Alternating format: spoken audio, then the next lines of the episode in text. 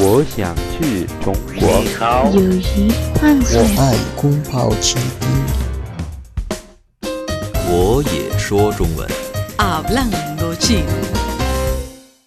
Bienvenidos amigos a nuestro espacio Hablando Chino. En el programa de hoy continuamos entrevistando a Leticia Bogoriles, periodista de la agencia TELAM de Argentina. Bienvenida Leticia otra vez a nuestro espacio. Hola Noelia, muchas gracias por la invitación. Bueno, eh, Leticia viene de Argentina. ¿Cómo es la opinión general en Argentina sobre China? ¿Es igual que la China que estás conociendo estos días? No, no es igual, pero porque en Argentina, excepto ciertos niveles ¿no? de, de, de negocios, de altos negocios o de gente que se maneja con mucho dinero, el común, la, la, la media argentina no conoce mucho de China. Hay un nivel de ignorancia y de prejuicio, como te decía, bastante alto. Hay mucha gente trabajando para contrarrestar eso, para que la gente empiece a conocer más, se empiece a acercar, pero todavía no se sabe mucho más de los chinos que por ahí lo, la mirada occidental hollywoodense que puede, que puede verse, pero bueno, ah, hubo también algunas películas en Argentina que son muy graciosas. Ah, Una es un cuento chino, por ejemplo, que se lo recomiendo a la audiencia, con Ricardo Darín, un, un actor muy famoso en Argentina. Eh, y donde, bueno, cuenta la relación de un argentino con un chino. Hay, hay ganas de relacionarse, hay ganas de entender, pero todavía falta. Son puentes que se están construyendo, son todavía pasos que, que falta dar porque lo cierto es que, para darte una idea, y hablando del lenguaje, en Argentina decir, uy, esto es un chino, es algo muy difícil. Es decir, que hay, algo es muy difícil. Entonces chino equivale a difícil, es difícil. Sí. sí, será por el idioma, por la distancia, pero esto es, eh, pasa ya, se dice mucho. En China, eh, en, perdón, en Argentina, el argentino medio conoce de los chinos que tienen supermercados. Por ejemplo, en Buenos Aires, cada tres cuadras hay un supermercado Ah. manejado por chinos. Esa es la relación inmediata que tiene la gente con China. Esta es la relación cercana, familiar, cotidiana. Después hay todo un universo que tiene que ver con la cultura milenaria, las letras, la literatura. Recién ahora se están publicando muchos autores, bueno, en los últimos tres años. Pero bueno, no todo el mundo accede a los libros todo el tiempo, ni a todo el mundo le interesa. Sí, la gastronomía es otro punto de acercamiento importante. En Argentina la comida china que se come básicamente es la cantonesa.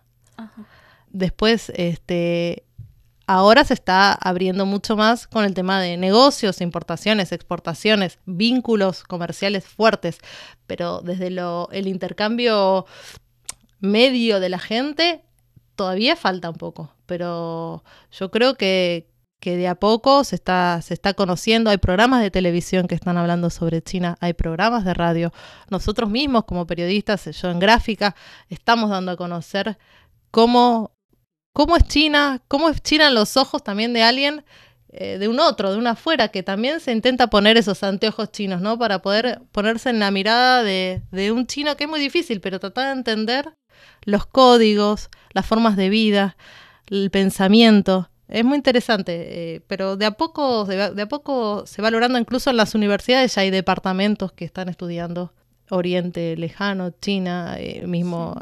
En Argentina hay mucho, en Argentina hay mucho humanidades que están ya mirando y haciendo investigaciones. Así que creo que es un camino hacia adelante muy fructífero. Y ahora cada día eh, más argentinos se interesa por conocer a China, conocer su cultura y aprender su idioma. Sí, el idioma ha crecido bastante. De hecho, se abrió una escuela eh, que segundo idioma es chino en Buenos Aires. Comentando con mi profesora de chino, ella tiene muchos alumnos, muy chicos también. Hay una tendencia de que la gente, sobre todo la gente de dinero, esto lo tengo que aclarar porque es así, eh, está mandando a sus hijos a estudiar chino. No es casual, quiero decir, ahí hay que mirar también eso, es decir, que China importa, es un horizonte en el futuro para hacer negocios, para conocer, para tener intercambios, para, para lo que sea. China está, está en el centro del mundo, el reino del medio. Y hablar de la gastronomía china. Ujú. ¿Qué comida china más te gusta? Ay, qué difícil porque no sé los nombres en chino. O una descripción sobre un plato. bueno, o menos. todo lo que tenga arroz Ujú. va conmigo. Alguna, eh, el pollo, ay, el pollo de Sichuan, muy famoso. Ah, con pao con pao. Y mi favorito, lejos, es el duck. Pero con pato. es, es un poco picante. Sí, pero es un poco picante, es verdad, pero yo lo cociné y lo hice, lo latinoamericanicé un poco. y lo hice menos picante, un poquito menos picante para el paladar latino o argentino, que el mío no es muy picante. Y lo que más me gusta, el que me encanta es el pato pequinés, cao, cao yao. Cao ya. Cao yao. Eh, me, me gusta mucho. Y después cualquier cosa, como todo. Pruebo todo. Todas las verduras, el bambú, me gustó mucho. Eh, los noodles es otra de las comidas que he experimentado con, con bastante frecuencia. Y sí, en general. Y también soy muy fan, muy fanática del salmón y de los pescados. Así que en general esas, esas comidas llegan a mi paladar muy gustosos. Qué interesante. Eh, a regresar a Ar- Argentina, ¿qué es lo que piensas que va a extrañar más de, de China? Ay, qué difícil. Pero... otra difícil. otra difícil, pero quizás eh, voy a extrañar conocer tanto, ¿no? Tener un, eh, voy a extrañar no tener una rutina como la que tengo en Buenos Aires. Eso a lo nivel personal laboral. Me gusta mucho venir y hacer cosas distintas todos los días que quizás en tu trabajo es más rutinario. Eh, voy a extrañar el sistema de bicicletas compartidas, seguro, porque me encanta, seguro.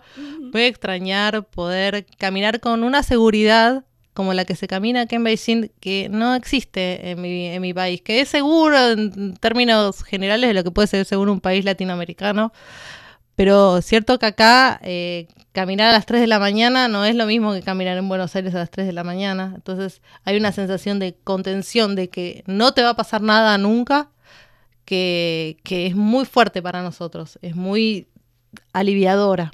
Ajá. Eso es cierto. Voy a extrañar todo, voy a extrañar a los chinos, voy a extrañar, eh, voy a extrañar la comida.